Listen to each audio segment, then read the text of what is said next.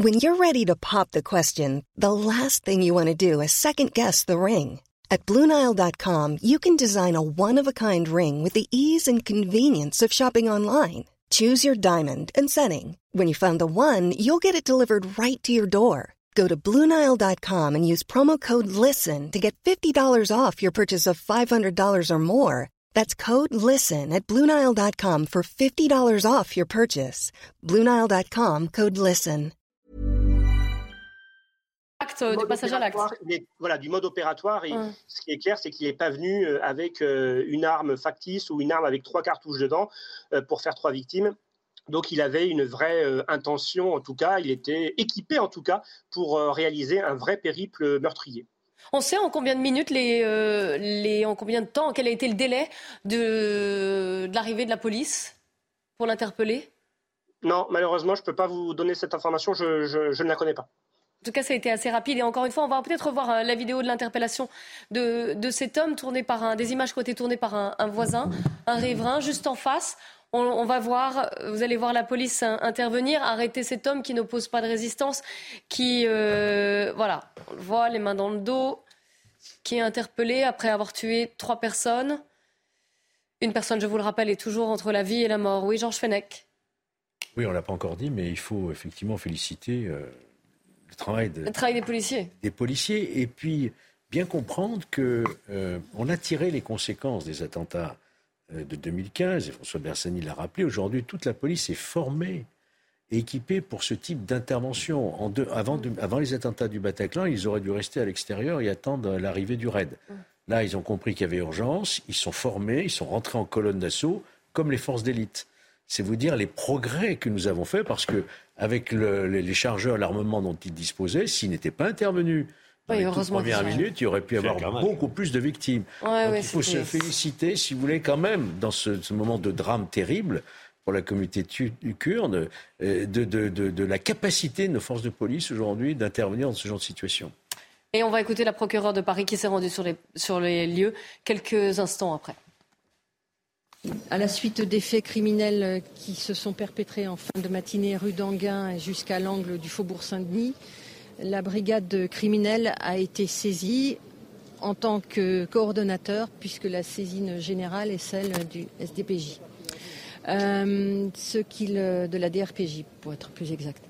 Donc euh, cette saisine se fait sous les qualifications suivantes celle d'assassinat, de tentative d'assassinat, de violence volontaire avec armes et également euh, d'infraction à la législation sur les armes.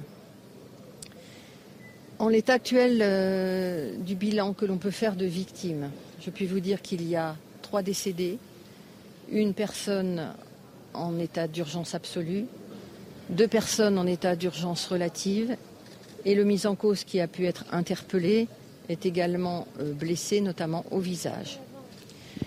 Les investigations vont se poursuivre.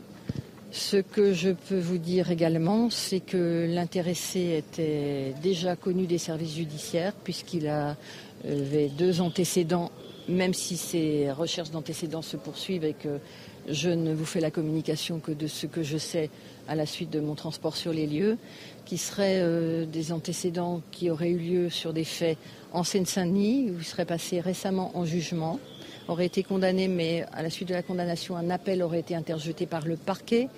Et un antécédent euh, lié à des faits qui se seraient passés du côté de Bercy à Paris. Euh, ça concernerait des gens qui étaient ins- installés euh, dans des tentes et l'intéressé se serait attaqué à ces tentes. Il y a eu une ouverture d'information en fin d'année 2021 et l'intéressé venait récemment d'être remis en liberté. Euh, ce que je peux vous dire également, c'est que le procureur national financier, en tout cas ses services, se sont transportés sur les lieux, mais qu'en l'état, ils n'ont pas considéré, il n'y a aucun élément qui privilégierait la nécessité de leur saisine. Euh, quant aux motifs euh, racistes des faits, eh ces motifs vont évidemment faire partie des investigations qui viennent de débuter, encore une fois, avec un très grand déploiement d'effectifs de la part euh, du service de la DRPJ. À la suite Si vous nous rejoignez à l'instant sur l'antenne de CNews, l'actualité dramatique, bien évidemment, en cette veille de réveillon de Noël, vous l'aurez compris, c'est cette fusillade intervenue en fin de matinée dans le 10e arrondissement euh, parisien, tout près d'un centre culturel euh, kurde, avec un bilan d'ores et déjà conséquent. Vous l'avez suivi sur notre antenne depuis euh, la mi-journée. Trois morts et à cette heure, toujours une personne en état d'urgence absolue. Le tireur, il y a un tireur qui a été euh, interpellé et placé en garde à vue. Et puis signalons également qu'il y a euh, deux blessés considérés comme étant en, urgence relative. D'ores et déjà, une enquête pour euh, assassinat, homicide volontaire et violence aggravée a été ouverte. On l'a entendu de la bouche même de la procureure de Paris qui était sur place, qui s'est rapidement rendue sur place. Et puis, à noter également, c'est important, Gérald Darmanin, notre ministre de l'Intérieur, lui aussi est d'ores et déjà dans ce périmètre. On l'entendra d'ailleurs peut-être dans quelques minutes. Euh, quant au chef de l'État, Emmanuel Macron, il suit la situation de près, quoiqu'à distance. Avant de vous présenter euh, les invités pour commenter cette euh, actualité, je me tourne vers vous, Amaury Bucco. Le profil, le profil de cet homme qui est loin d'être inconnu des services de police, profil déjà avec un passif judiciaire conséquent et un modus operandi qui semble se répéter, en tout cas en ce qui concerne les cibles tout à fait, Nelly. Il s'appelle, cet homme, le principal suspect, il s'appelle William M. Il est né en 1953, il a 69 ans. Il est né à Montreuil, euh, il est de nationalité française, cet homme, et il était effectivement connu euh, des services de police, mais aussi de la justice euh, pour plusieurs affaires, et notamment une affaire qui s'est passée en décembre dernier, il y a à peu près un an, le 8 décembre 2021. Cet homme avait euh, attaqué un camp de migrants avec un sabre. Il s'en était pris à plusieurs tentes. Il avait été euh, par la suite mis en examen et placé en détention provisoire pour ces faits.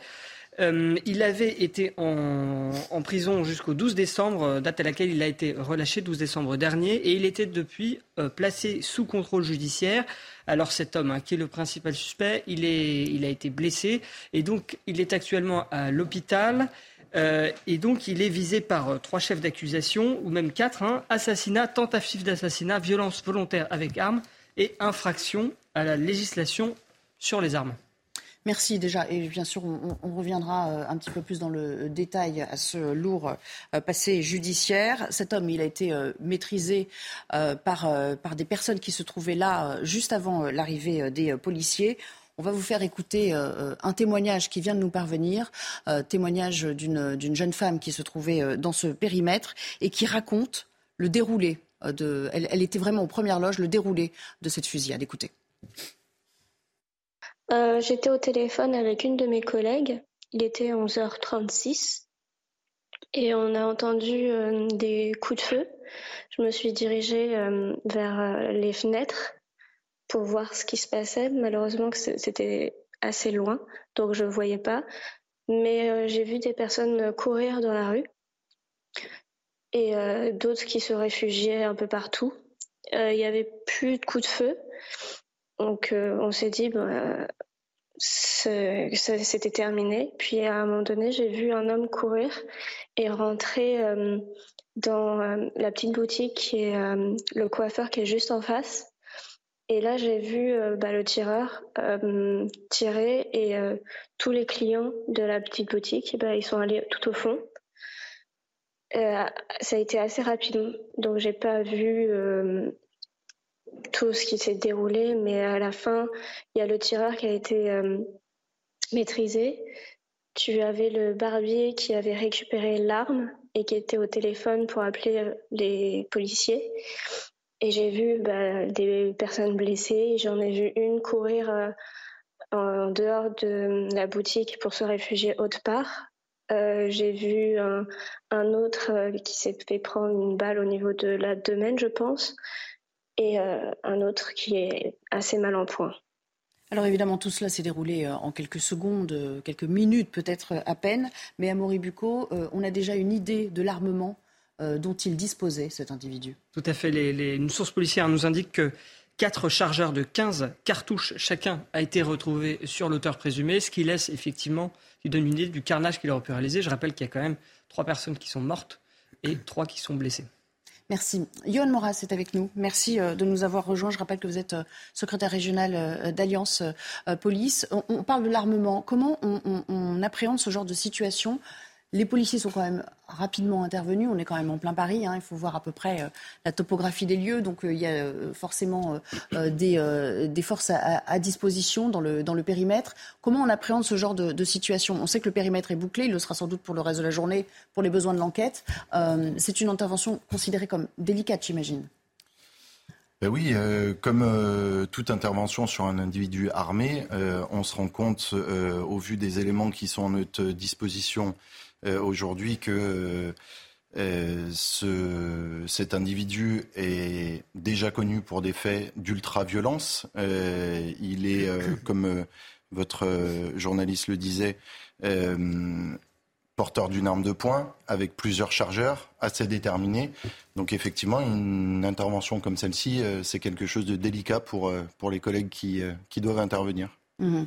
Georges Fenech est avec nous également et est resté en notre compagnie.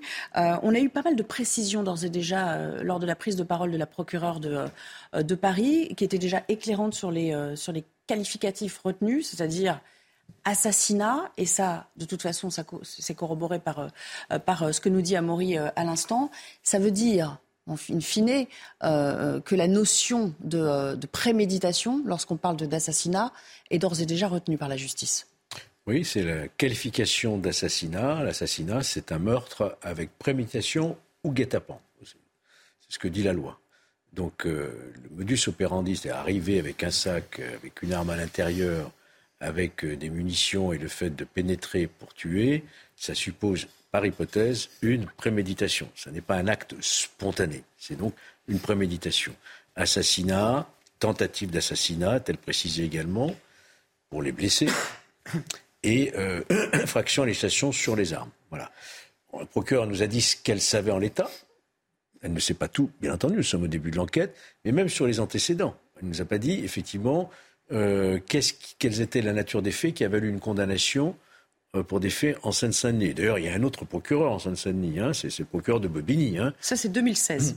on ne sait pas, pour l'instant, on ne sait pas. Euh, enfin, on nous a parlé de 2016 et 2021 pour le Ce qu'on sait, c'est qu'il a été condamné, mais que le parquet, manifestement, a estimé que la condamnation n'était pas assez lourde, puisqu'il y a eu un appel de cette condamnation qui, en l'état actuel, semble-t-il, n'est pas encore jugé euh, par la Cour d'appel, ce qui pose la question des délais, des procédures, des moyens de la justice, tout ça, on connaît le débat. Et puis, il y a cette deuxième affaire antécédent qui était en cours euh, d'instruction, puisque l'audience n'a pas encore eu lieu, et pour laquelle il a été. Alors là, on sait de quoi il s'agit. Il s'agit d'une violence avec un sabre, c'est pas rien, c'est rare, hein Utilisation avec une arme blanche, un sabre, contre des réfugiés qui étaient sous une tente euh, dans le secteur de Bercy. Et là, ce qu'on apprend de la bouche du procureur de Paris, c'est que l'individu a été mis en liberté sous contrôle judiciaire. Il était détenu depuis le mois de février. Il a été libéré tout récemment le, 12 décembre. Mais là, il n'y a pas eu d'appel du parquet. Hein. Autrement, on l'aurait précisé. Donc, c'est en accord avec le parquet que le juge d'instruction a, a, décidé cette mise sous contrôle judiciaire. On ne connaît pas les obligations qui lui étaient notifiées. Mais manifestement, le contrôle judiciaire n'a pas suffi, hein, puisqu'il est repassé à l'acte dans les conditions dramatiques que l'on connaît. Dix jours, onze jours après, puisqu'il est sorti, euh, il a été libéré le, 12 décembre. François Pouponi, cet homme sorti de prison début décembre, placé sous contrôle judiciaire, libéré, ça va poser question, ça aussi, nul doute que ça va alimenter le, débat et relancer ce que disait Georges à l'instant. Euh, ce qui est important, c'est de savoir ce qu'impliquait, au fond, ce contrôle judiciaire, qui visiblement n'était pas trop... Euh, pas suffisamment contraignant pour l'empêcher de, passer à l'acte. le contrôle judiciaire, je parle sous contrôle de Georges Félix, c'est policier c'est voilà, on vous dit d'aller régulièrement à la gendarmerie, au commissariat, euh, pointer et dire que vous êtes là, voilà, que vous n'êtes pas parti ailleurs. Et souvent, on vous enlève votre passeport, et donc vous ne pouvez pas voyager en fonction de la qualité du contrôle judiciaire qu'on vous impose. Donc après, une fois qu'ils sont sortis du commissariat ou de la gendarmerie, ils ne sont pas surveillés, contrôlés, selon les, cas, bien sûr, la gravité et des individus, mais globalement, après, ils ont le droit de se promener dans la rue. Moi, ce qui vraiment, moi, j'ai été informé immédiatement moi, de l'attentat, je suis très proche de la communauté kurde. Euh, mais les témoignages le disent, visiblement, ce qui a été ciblé, c'est le centre culturel kurde.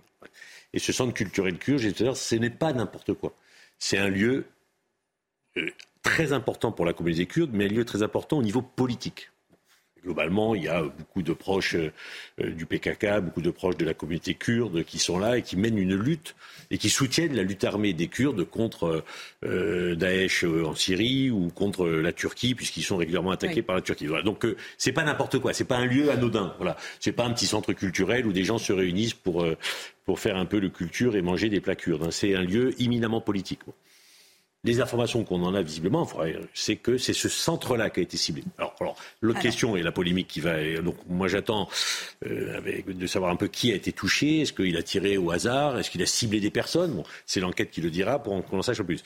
Par rapport au contrôle judiciaire, c'est vrai que ce qui est plus que troublant, c'est qu'il sorte de prison le 12 décembre qu'il trouve les moyens de s'armer lourdement, parce que quand on se promène avec euh, une arme de poing avec 5-6 euh, euh, chargeurs, c'est qu'on a envie de faire un carnage. Hein. Bon, et que dix jours après, il, va directement cibler la communauté kurde. Je vous propose d'écouter un autre euh, extrait du témoignage qu'on a recueilli euh, auprès de cette jeune femme qui se trouvait euh, non loin, qui a assisté, à vrai dire, à, la fin de la scène, et, qui va dans le sens de ce que vous disiez. Est-ce que c'était ce centre qui était visé, ou est-ce qu'au fond, eh il a fait un peu avec les moyens du bord, parce qu'il y avait un certain nombre de commerces à ce moment-là autour qui étaient fermés? Écoutez ce qu'elle dit sur ce qui s'est passé aux abords du salon de coiffure. En fait, il a couru et en fait, c'était la seule qui était euh, ouverte. Et c'est là où il est rentré et il a commencé à tirer un peu partout. Tout le reste, bah, c'était fermé. Donc, euh, c'est tout ce que j'ai vu. Il y a eu un premier policier qui est arrivé avec une arme longue pour euh, venir prêter main forte. Après, il y a eu plusieurs policiers pour menoter l'individu. Ensuite, euh, il y a un client qui était vraiment mal en point. Il avait la jambe totalement ensanglantée. Ils l'ont placé par terre et ils essayaient de le garder euh, conscient. Et après, il y a eu énormément de policiers d'un coup et euh, de pompiers. Les pompiers, ils ont eu du temps pour, enfin, ils ont mis du temps à venir quand même. Mais voilà. Bah, quand il a été menotté, il était très calme. Euh, il regardait euh, le monsieur qui était euh, allongé par terre, qui était blessé.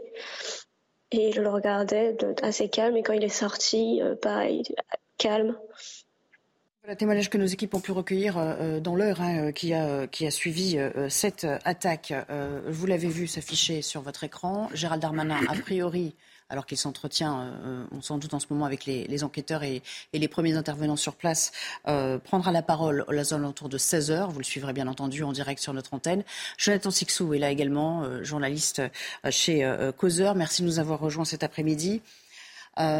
Évidemment, il semblerait qu'on s'oriente vers un, acte à caractère xénophobe sans qu'on sache et pour rebondir sur ce que disait François Pouponi à l'instant, si c'était bel et bien euh, des personnes euh, d'origine kurde qui étaient visées ou simplement parce qu'elles étaient étrangère à ses yeux, aux yeux de cet individu.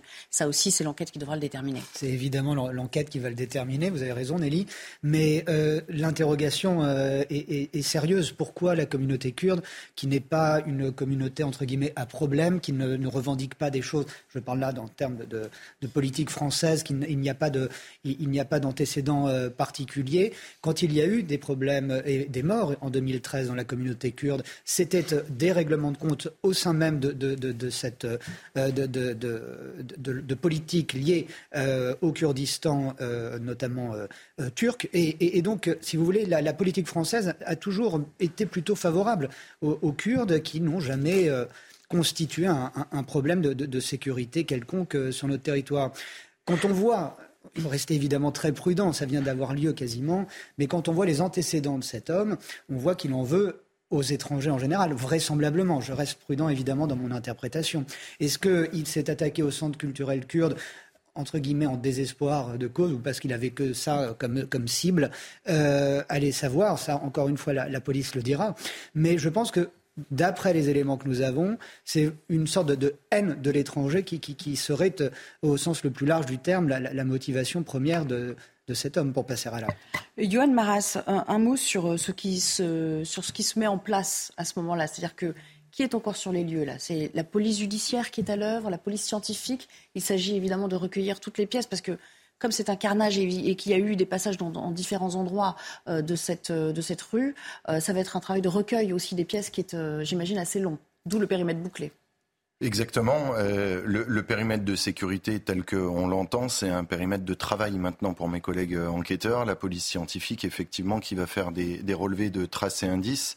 Euh, mes collègues enquêteurs, on, fige un petit peu la situation pour garder un maximum de témoins sur place et, le cas échéant, pouvoir entendre un maximum de témoins. C'est ce qui sera, c'est ce qui sera déterminant dans, dans l'enquête. On va aussi avoir un travail à faire sur sur la vidéosurveillance. Vous le savez, Paris est quadrillé euh, par le réseau PVPP avec les caméras de surveillance. Donc on va avoir tous ces éléments-là et effectivement ce périmètre de sécurité, il permet à mes collègues de travailler de manière euh, un peu plus sereine une fois qu'on a bouclé le, périmètre.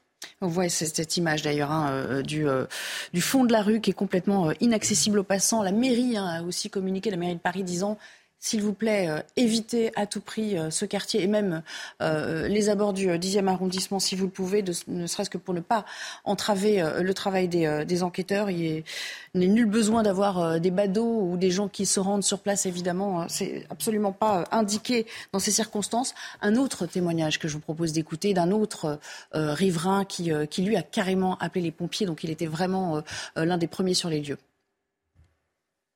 On était en train de marcher dans la rue, on a entendu des coups de fil, on s'est retourné, on a vu des gens qui tournaient, qui couraient à droite à gauche.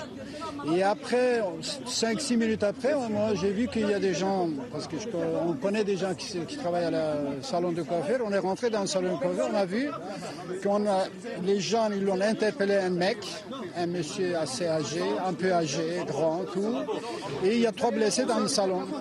Après, on m'a demandé d'appeler le pompier. C'est moi qui ai appelé le pompier, c'est moi qui ai appelé la police pour dire qu'il y a des blessés. Et après, d'après euh, que j'ai entendu, le monsieur, il a commencé à tirer à partir de l'association kurde qui est un peu plus loin. Il a tiré aveugle comme ça dans la rue. Crois qu'il convient d'ores et déjà de saluer aussi le courage hein, de ceux qui se trouvaient sur place et qui ont pu maîtriser cet individu euh, avant même euh, l'arrivée de la police, parce que Dieu sait ce qui aurait pu euh, résulter, hein, vu le degré de détermination de cet homme, dont on rappelle à Maury Bucco qu'il était lourdement armé. Vous avez des, précisions à ce propos? Oui, justement, vous parlez du courage des personnes sur place. Effectivement, il avait sur lui quatre chargeurs de 15 cartouches, ce qui fait un total de 60 cartouches. Donc, vous imaginez le nombre de coups que vous pouvez tirer. Euh, la présence de ces euh, chargeurs et de ces cartouches est déterminante pour l'enquête, bien sûr, puisque euh, elle donne des indications sur la préméditation de l'acte.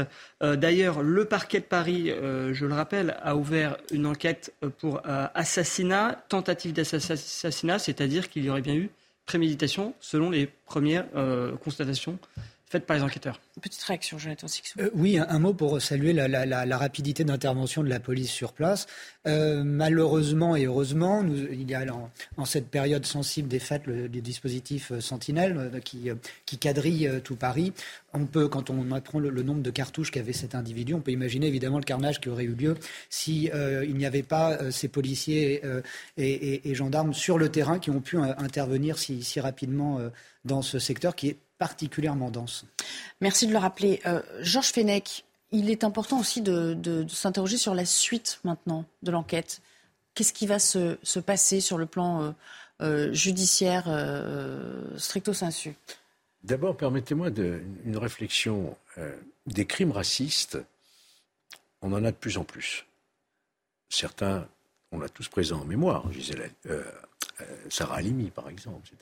Mais c'est la première fois, me semble-t-il, que sur le sol national français, il y ait une tuerie, ce n'est pas un crime, c'est une tuerie euh, par un Français, semble-t-il, hein, contre des étrangers.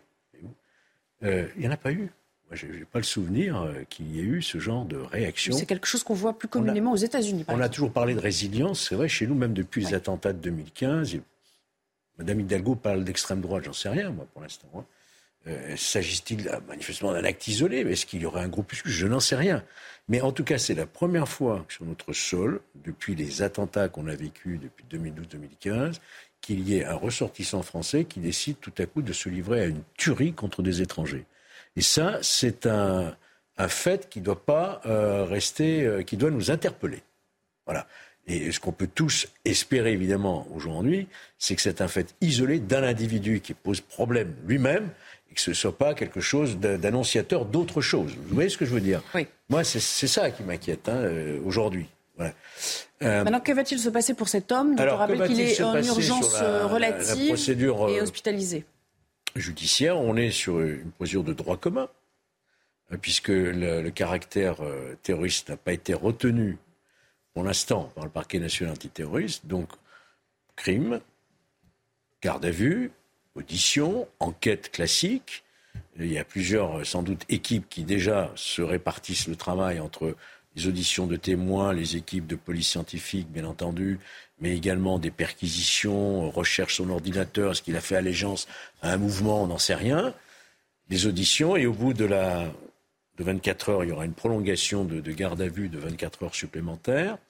Et au bout de 48 heures, il y aura une saisine euh, d'un juge d'instruction en matière criminelle par le, parquet de Paris qui poursuivra donc euh, l'enquête, l'instruction évidemment avec euh, un déroulé qui durera plusieurs mois pour savoir quels sont vraiment les motifs, quel est son état psychiatrique et, que, quelles étaient les motivations réelles de cet individu. François Pouponi, c'est vrai que c'est intéressant ce que nous dit euh, Georges Fenech. Ça crée, quoi qu'on en dise, un, précédent. Euh, et ça peut aussi entraîner, euh, attention, un climat délétère, voire. On a vu ça à Christchurch, en Nouvelle-Zélande. Oui, c'est vrai. Les suprémacistes blancs américains. Mais en France, jamais. C'est quelque chose de significatif. Ben, on, sait que le climat était de toute manière globalement tendu, délétère en France de manière générale. Enfin, on sent bien la tension qui existe auprès de nos concitoyens. Là, c'est effectivement, si effectivement on est sur un crime purement raciste, c'est-à-dire un individu qui décide de rentrer dans une rue commerçante où il y a une forte présence d'étrangers, des Kurdes en, l'occurrence, et de tirer au hasard sur des personnes, euh, c'est l'horreur du crime raciste. Euh, moi, il faut attendre de connaître l'identité des victimes si parmi les victimes, il y a non pas des passants qui étaient là par hasard et qui n'étaient pas au bon endroit, euh, indépendamment de leur volonté, bien entendu, euh, bon, on sera sur un crime S'il y a des militants actifs de la côte kurde et parmi eux des responsables, Là, on posera d'autres questions. Donc, la police, effectivement, comme Jean-Jacques disait, fera des investigations pour savoir éventuellement avec qui il avait été en contact. Voilà. Donc, Là, la police va, regarder un peu tout cela. Hein. Est-ce qu'il est venu, est-ce qu'il était informé sur ce centre culturel? Parce que ce centre culturel, quand on passe devant, personne ne vous dit qu'il est kurde et que c'est quelque chose euh, qui. C'est une devanture relativement discrète. Complètement discrète. Il essaie d'être le plus discret possible. Donc il est venu, il savait où il allait, il savait pourquoi il allait, il savait qu'il y avait des, des Kurdes, sûrement, des étrangers peut-être à l'intérieur, et donc il. n'y a aucune mesure de sécurité hein, dans ce. Il n'y a aucune mesure de sécurité dans non, c'est un centre. très discret. C'est pour ça d'ailleurs que la communauté kurde, euh, que la communauté kurde est assez remontée entre guillemets. Bon, d'abord elle est convaincue. Moi, je les ai eus mais bon, on peut comprendre l'émotion. Que c'est eux, qui étaient, eux qui ciblés, mais eux parce que militants politiques, et non pas simplement kurdes, qui sont convaincus que derrière, il y a des, gouvernements étrangers. Mais après, il faudra rechercher dans le passé de cet homme aussi. Voilà, faut aller. Euh, effectivement, il y, a, dix ans, trois militants de kurdes avaient été assassinés à Paris, euh, dans des conditions terribles aussi. Bon. Oui, après c'est une communauté qui n'est pas entre guillemets, euh, à part ces trois assassinats ciblés en France par des attentats, euh, mais qui est victime d'attentats. En... Une petite question subsidiaire, vous qui connaissez bien euh, les membres de cette communauté, en tout cas qui avaient des, sans doute entretenu des, amitiés avec certains d'entre eux, est-ce que c'était une période festive Est-ce qu'il y a des choses qui pourraient déjà donner des indications ou pas du tout? Pour les Kurdes, la, fête la plus importante, c'est Nemroz, c'est la fête du printemps. Voilà, donc, donc c'est pas du tout, pas, pas du tout cette tout à fait neutre. c'est pas vrai. C'était tendu actuellement parce que depuis maintenant un mois, euh, les Turcs bombardent Rojava contre les Kurdes qui accessoirement gardent les islamistes de Daesh. Et donc ils disent euh, Vous êtes sympathique, vous nous demandez de garder les islamistes, on le fait, on se fait bombarder par les Turcs et vous faites rien pour empêcher les Turcs. Et les Américains d'ailleurs sont intervenus auprès des Turcs en disant euh, N'allez pas trop loin. Mais sur le plan purement symbolique, il n'y avait rien de significatif. C'est une période tout à fait neutre. À, pas de... à noter. Euh, Maras, Maras, pardon.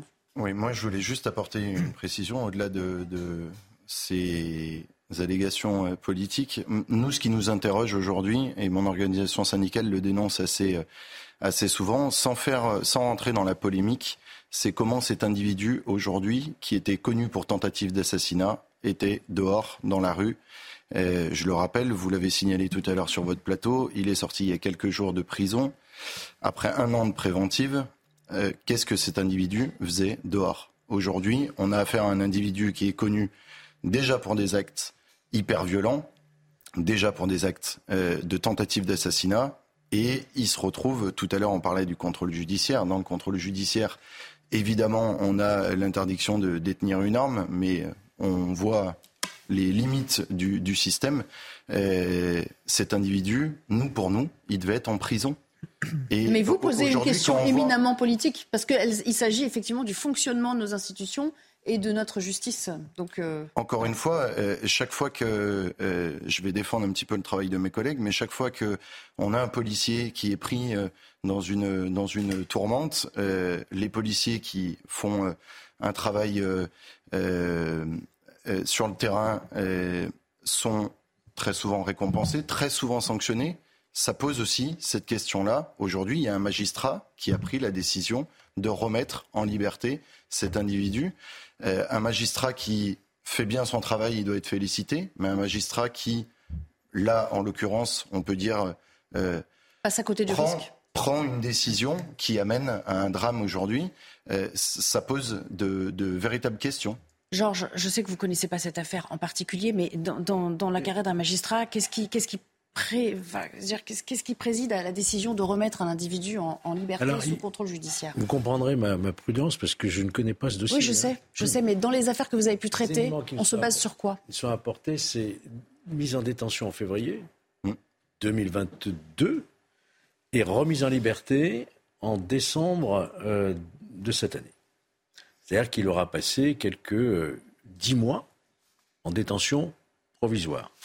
Ce qu'il faut savoir, c'est que l'infraction en l'espèce était au départ euh, de nature criminelle, mais elle a été disqualifiée en, en agression violente avec arme, donc ça devenait un délit, d'accord? Et vous savez comme moi qu'un délit, la détention provisoire, c'est de 4 mois en 4 mois, maximum un an, mm-hmm. puisqu'on a matière délictuelle. Voilà. Donc le juge d'instruction était tenu par ce délai euh, d'un an de détention provisoire. Il l'a libéré au bout de dix mois. Dans deux mois, il l'aurait libéré s'il n'avait pas terminé son instruction. D'où l'intérêt d'avoir des instructions, quand il s'agit d'individus comme celui-ci, qui euh, soient euh, effectivement clôturées dans le délai de la détention provisoire, de façon à le renvoyer détenu devant la juridiction de jugement et qu'il puisse être condamné. Donc euh, voilà, ça pose tout le problème, si vous voulez, de la lenteur de la justice française.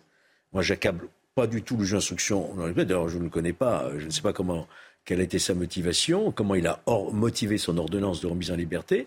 Ce qu'on peut constater, c'est que le parquet ne s'y est pas opposé, puisqu'il n'a pas fait appel, autrement le procureur, la procureure nous l'aurait dit. Et donc, on est dans une, je dirais, procédure normale. Mais je comprends parfaitement votre interrogation, et c'est la mienne aussi. Comment on peut libérer un individu qui a montré son extrême dangerosité s'attaquer avec un sabre. C'est la, la, violence que, que tu dis, c'est la, requalification qui pose problème. Et ça a été disqualifié, mais vous savez, les cours d'assises. C'est à partir de la requalification qu'il est. Les cours d'assises sont tellement encombrés, c'est lourd une procédure d'assises, que les parquets ne peuvent pas faire autrement que d'essayer de disqualifier au maximum pour pouvoir juger. C'est ça, c'est toute la difficulté des moyens de la justice. On va revenir au débat euh, qui vous anime aujourd'hui et c'est bien euh, normal. Il y a euh, beaucoup, beaucoup de questions qui vont se poser à la suite de cette attaque dramatique. Mais puisqu'il est 16 heures, passé d'une minute, et pour ceux qui nous rejoindraient à l'instant sur l'antenne, le résumé hein, de ce qui s'est passé, ce que vous apercevez à l'écran, il y a donc cet homme qui a tiré sur plusieurs personnes en plein 10e arrondissement près d'un centre culturel kurde, qui a pu être interpellé, mais le bilan euh, est, très lourd. Trois morts, une personne en, état d'urgence absolue, tandis que vous apercevez au fond, euh, euh, sur l'image en direct, Gérald Darmanin qui est sur place. À ses côtés, Julien Bayou, qu'on entendra un petit peu après. si vous nous retrouvez à l'instant, écoutez le, témoignage d'une jeune femme qui était aux abords immédiats de, cette, de cette fusillade. C'est assez glaçant. J'étais au téléphone avec une de mes collègues. Il était 11h36 et on a entendu euh, des coups de feu. Je me suis dirigée euh, vers euh, les fenêtres pour voir ce qui se passait. Malheureusement, c'était assez loin, donc je ne voyais pas. Mais j'ai vu des personnes courir dans la rue et d'autres qui se réfugiaient un peu partout. Il n'y avait plus de coups de feu. Donc on s'est dit, c'était terminé. Puis à un moment donné, j'ai vu un homme courir et rentrer euh, dans la petite boutique qui est le coiffeur qui est juste en face. Et là, j'ai vu bah, le tireur tirer et tous les clients de la petite boutique, bah, ils sont allés tout au fond.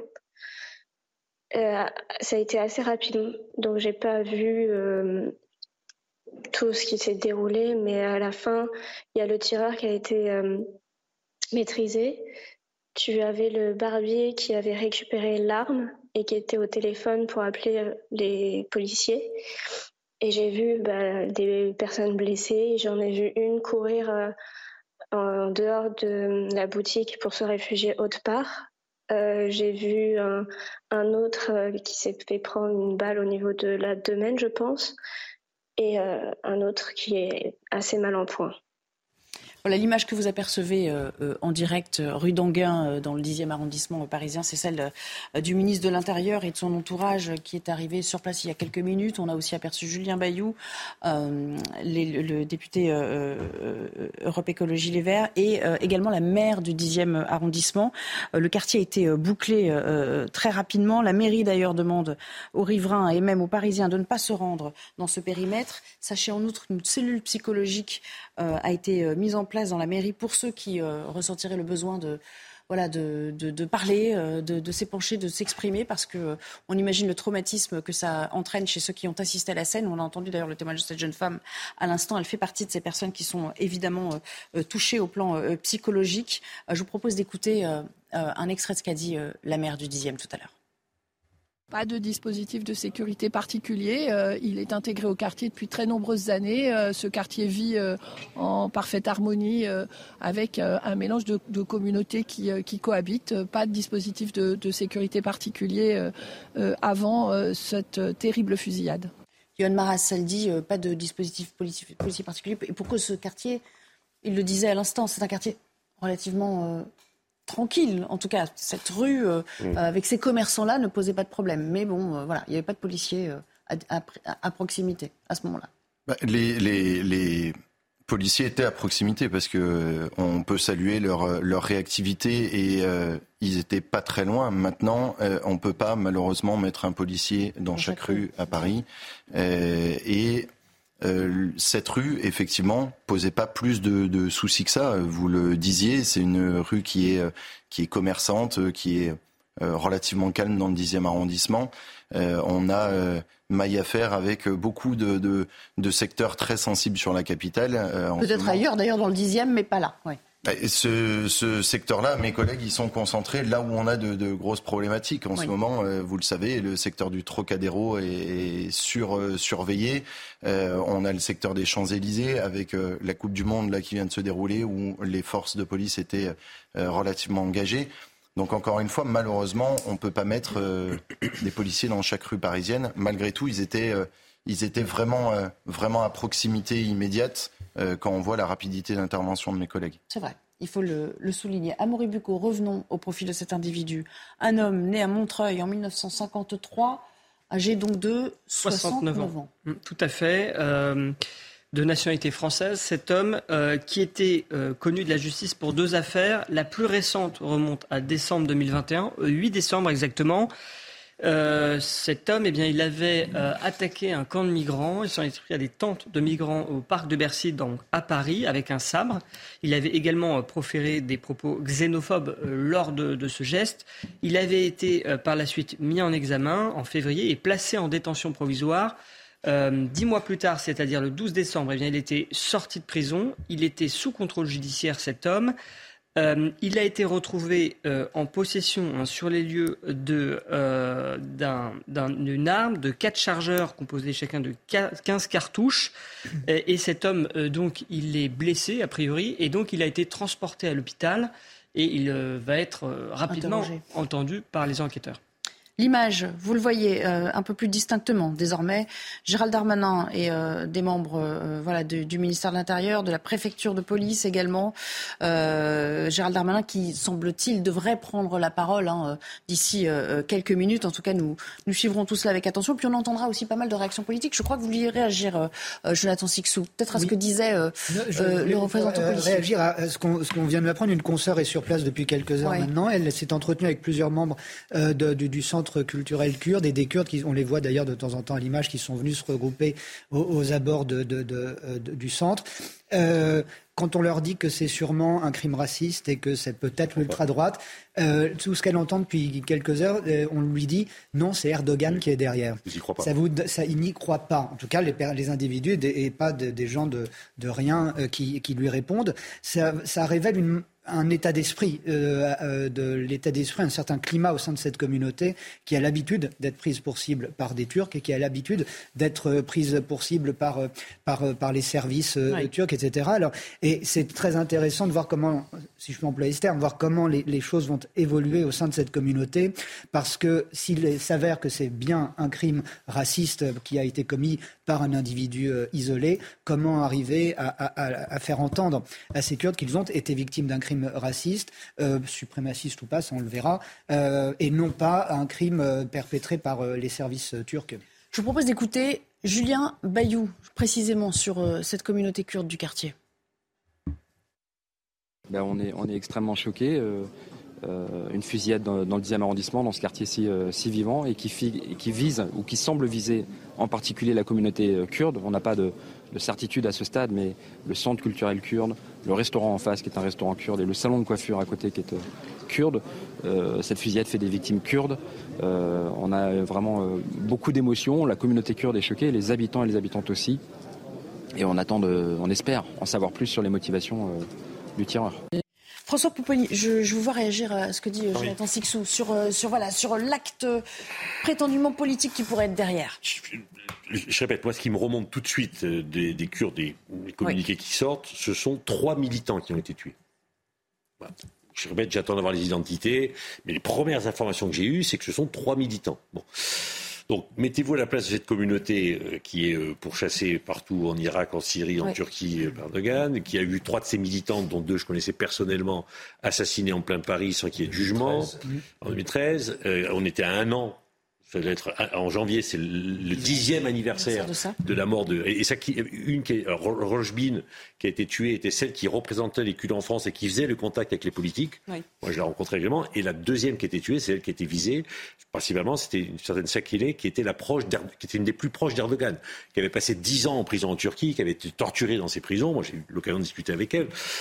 Bon, voilà. Et donc, la communauté kurde, elle, vit là-dedans. Euh, moi, il y, a, six mois, on a reçu la commandante du camp de Rojawa qui garde les, djihadistes de Daesh, qui nous disait, voilà, euh, faites quelque chose pour nous. Donc, on, est dans ce moment. Et si effectivement cet individu est rentré dans ce centre directement pour tuer des militants de la cause kurde, et a priori, d'après ce que j'en sais, pas forcément n'importe lesquels, vous n'empêcherez pas la communauté kurde de considérer que tout ça a été commandé. Alors, je ne dis pas que c'est le cas, attention. Hein, parce faut fouiller dans le passé de cet homme et ses, bah, connexions et ses connaissances. Avec qui était-il en prison Bien sûr, il y a Après, il y aura des enquêtes. Voilà. Et, c'est pour ça que je pense que le parquet national antiterroriste s'est rendu tout de suite sur place, va regarder. Et, et je pense que lorsqu'on aura l'identité des victimes, ça va peut-être donner un éclairage nouveau. Ça peut basculer, euh, vers une autre enquête. On peut imaginer autre chose. Et le parquet pourrait se. On peut imaginer autre chose. Pourrait alors se Mais après, voilà, une, une, dernière question, parce que je crois que vous allez nous quitter, euh, Johan Maras, sur euh, qui est à l'œuvre là? Qui, qui, va mener l'enquête? C'est la police judiciaire maintenant qui prend tout ça en charge? Pour l'instant, euh, c'est la brigade criminelle de la préfecture de police euh, de Paris qui est saisie. Euh, effectivement, comme on le disait, le parquet antiterroriste est aussi attentif. attentif et regarde. Pour l'instant, on est sur du droit commun, donc c'est la brigade criminelle qui reste, qui reste saisie. Merci en tout cas pour, euh, pour votre participation. J'aimerais qu'on en vienne, et avant peut-être qu'on entende euh, Gérald Darmanin s'exprimer, puisqu'on le voit, hein, euh, le ministre et son entourage qui s'approchent quand même un petit peu plus des objectifs, qui progressent dans cette, dans cette rue. On l'a vu là se rendre sur ce qu'on imagine être les différents lieux qui ont été visés par, par le tireur. Plusieurs réactions politiques. ça se passe sur Twitter essentiellement. J'aimerais qu'on regarde peut-être le tweet d'Anne Hidalgo un petit peu plus tôt cet après-midi, qui euh, carrément dénonce euh, ce qu'elle appelle un, militant euh, d'extrême droite. Elle dit ceci, Anne Hidalgo, la communauté kurde et à travers elle, tous les Parisiens étaient visés par ces assassinats commis par un militant d'extrême droite. Les Kurdes, où qu'ils résident, doivent pouvoir vivre en paix et en sécurité. Plus que jamais, Paris est à leur côté dans ces heures sombres. Une autre réaction, Elisabeth Borne, l'exécutif qui a, été prompt, bien évidemment, à, réagir. Je propose de regarder ce qu'a tweeté euh, il y a quelques heures maintenant, une heure environ, Elisabeth Borne. pensée et plein soutien aux victimes de la fusillade mortelle à Paris et à leurs proches enquête est ouverte, gratitude envers les, les policiers de la préfecture de police. Bon, il y en a un qui vient de nous quitter, justement, euh, qui ont interpellé cet auteur présumé de l'acte euh, odieux. Euh, merci aussi aux, pompiers de Paris engagés. Puis peut-être une dernière. je propose de regarder celle de David Lisnard, qui va sans doute faire parler le maire, le maire de Cannes, qui tweet ceci sur son compte. Nos pensées vont aux victimes de la fusillade, dont les mots associés font toujours remonter des funestes souvenirs en plein Paris. Et cette question. Comment un tel récidiviste de tentative d'homicide raciste a-t-il pu être remis en liberté dans l'attente de son procès?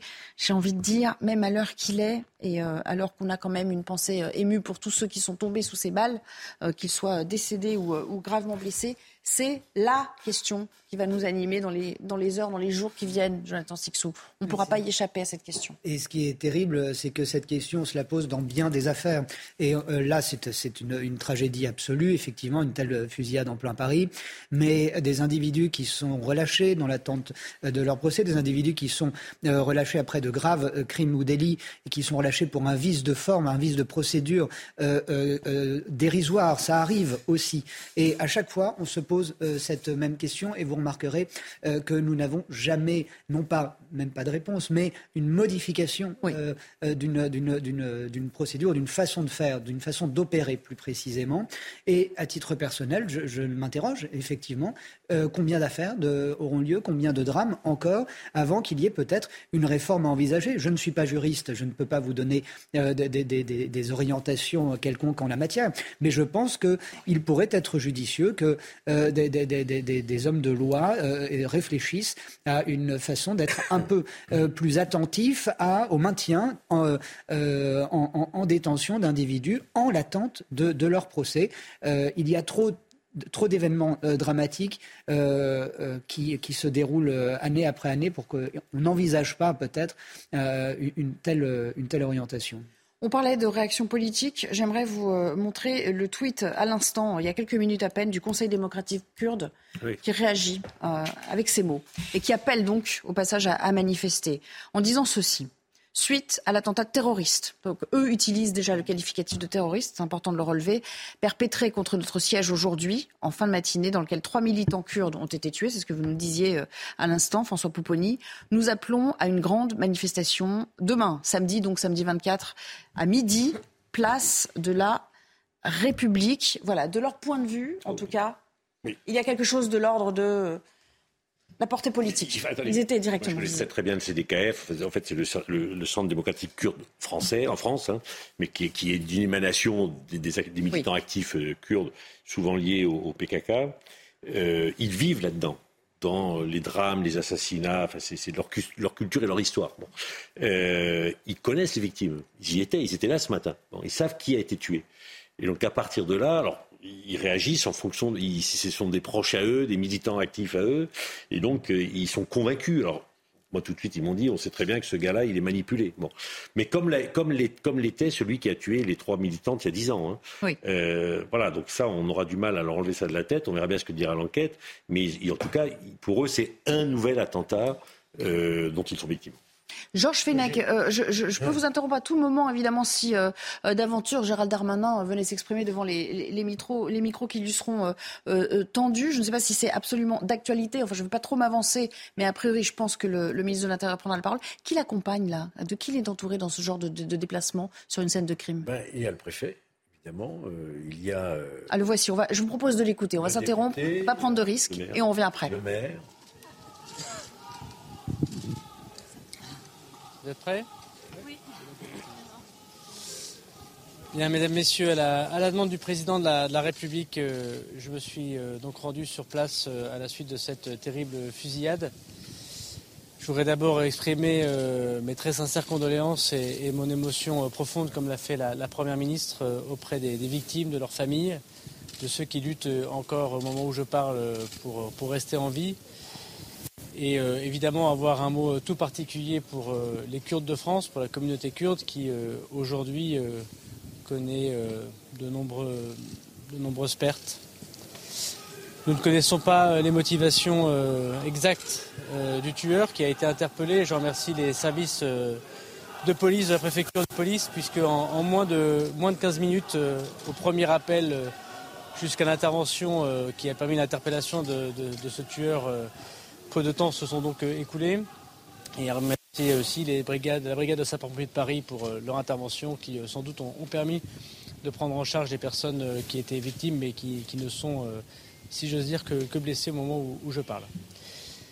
Euh, Madame la procureure de la République s'est exprimée euh, ce matin. Je ne parlerai pas du détail de l'enquête. Ce que je peux vous dire, c'est qu'évidemment, euh, les moyens sont donnés au service saisi par la procureure de la République, c'est-à-dire la direction de la police judiciaire de Paris, de résoudre très vite cette enquête, de connaître les motivations de, ce tueur, qui manifestement, je dis bien manifestement, a agi seul et pour l'instant va pouvoir parler dans quelques dizaines euh, de minutes, dans quelques heures euh, au service de police pour l'audition, puisqu'il est lui-même euh, à l'hôpital au moment, où je parle.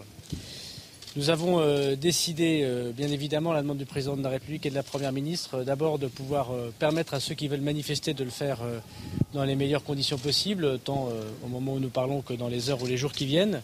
Nous n'oublions pas non plus qu'il y a dix ans, un très triste anniversaire des femmes kurdes ont été assassinées et que ce triste anniversaire devait être euh, euh, commémoré par euh, les Kurdes. évidemment, nous permettrons leur sécurité pour ces manifestations, que ce soit aujourd'hui ou dans le début du mois de janvier. Deuxièmement, j'ai demandé à tous les services de police et de gendarmerie, à Paris bien sûr, et ailleurs sur le territoire national, de protéger particulièrement avec des gardes statiques 24 heures sur 24 des policiers et des gendarmes les lieux où se réunissent la communauté kurde, mais aussi les emprises diplomatiques turques pour qu'il n'y ait évidemment euh, aucune euh, difficulté ou aucune réplique dans ces temps particuliers de, fin d'année. Enfin, euh, je vais présider ce soir, par l'intermédiaire de mon cabinet, une réunion spécifique pour regarder les menaces éventuelles et complémentaires que pourrait connaître la communauté kurde, qu'il s'agisse à Paris ou ailleurs. Nous n'avons pas aujourd'hui de signalement particulier. Il n'est pas sûr euh, d'ailleurs euh, que le tueur qui a voulu euh, assassiner ces personnes et dont le doute ne fait pas beaucoup état qu'il ait voulu assassiner des personnes ici à Paris, l'ait fait spécifiquement pour les Kurdes. Il a voulu manifestement s'en prendre à des étrangers.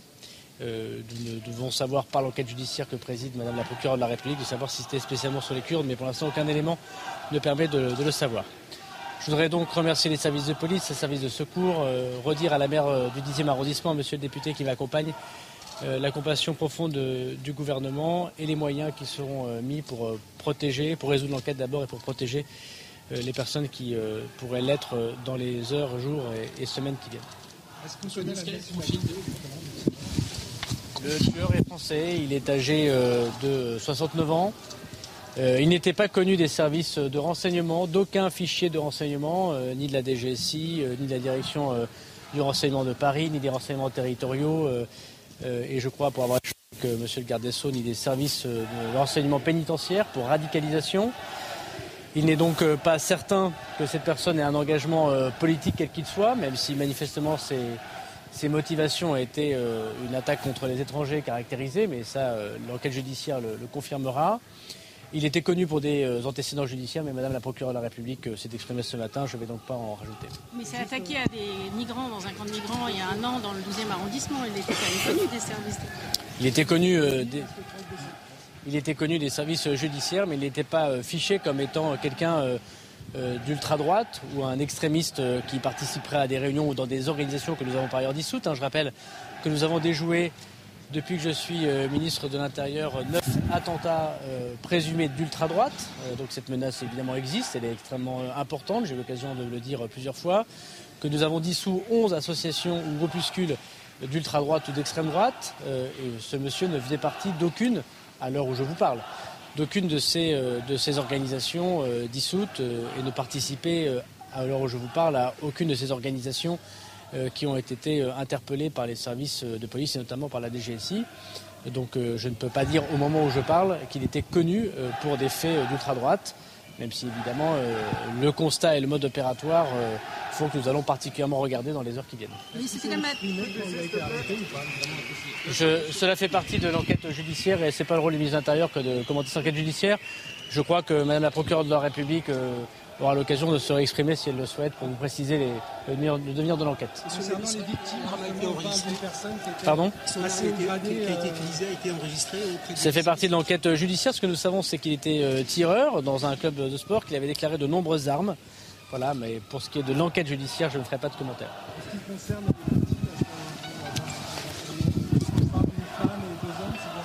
Alors, de ce que j'en sais, il y a donc euh, trois personnes qui sont décédées, euh, deux qui le seraient devant le, centre culturel kurde, et puis une autre dans un, dans un restaurant. Euh, une autre personne est très grièvement blessée et, lutte pour la vie au moment où nous parlons, et deux personnes sont blessées plus légèrement, plus le tireur qui lui-même est, blessé légèrement. Est-ce qu'il faisait partie du PKK je n'ai pas de renseignements à, vous donner. pour l'instant, nous n'avons pas à le commenter. Il n'y a pas chez les personnes qui sont victimes de personnes à ma connaissance, au moment où je vous parle, c'est arrivé voilà, quelques, quelques heures, de personnes particulièrement signalées et connues par les services français.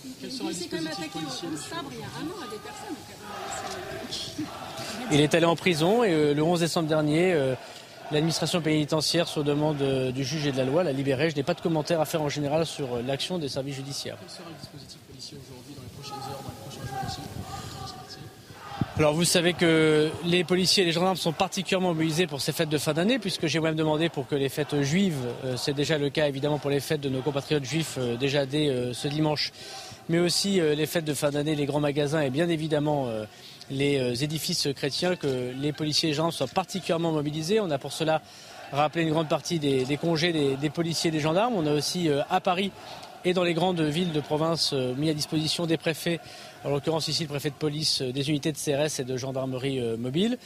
Et donc en plus de ces dispositifs qui ne seront pas euh, dégrafés, si j'ose dire, des présences fortes auprès des lieux de la communauté kurde des lieux commerçants, des lieux de regroupement politique, des lieux religieux. Madame la préfète, que je remercie, et ici et bien sûr en province, mettra des gardes statiques, c'est-à-dire des policiers ou des gendarmes présents 24 heures sur 24, le temps que nous comprenions bien cette affaire, que nous surveillons évidemment euh, euh, les menaces qui peuvent toucher la communauté kurde, à qui je veux redire notre profonde émotion et le souci de protection très important qu'a la France vis-à-vis des Kurdes de France. Merci beaucoup. Merci, monsieur Voilà. Gérald Darmanin à l'instant euh, avec euh, un mot particulier pour la communauté kurde, je le cite le ministre de l'Intérieur, et qui précise on ne connaît pas la motivation exacte du tireur, mais d'ores et déjà on sent une extrême euh, précaution dans tout ce qu'il dit, il ne s'avance pas dans un sens comme dans l'autre, mais on ne peut pas ne pas noter la récurrence effectivement euh, euh, de cette communauté kurde dans sa voix, dans ses mots, euh, pour qu'il a une, une pensée particulière. D'ailleurs, on, entendait les cris, hein, il donnait de la voix. Hein, ces personnes présentes de la communauté kurde derrière dans la rue, on les entend distinctement crier parce qu'ils vont manifester demain. Visiblement, tout va être fait pour qu'ils puissent le faire. François Pouponi, euh, on sent qu'il fait très attention quand même, le ministre de l'Intérieur. Il, a raison, il est au début d'une enquête, on ne connaît pas les circonstances exactes, euh, il ne peut pas trop... Il peut pas, à la fois, il doit s'exprimer parce qu'effectivement, les, les, médias attendent, les Français aussi, mais il ne peut pas en dire trop. D'abord, ils n'ont pas d'informations très précises, hein, on est en train de regarder.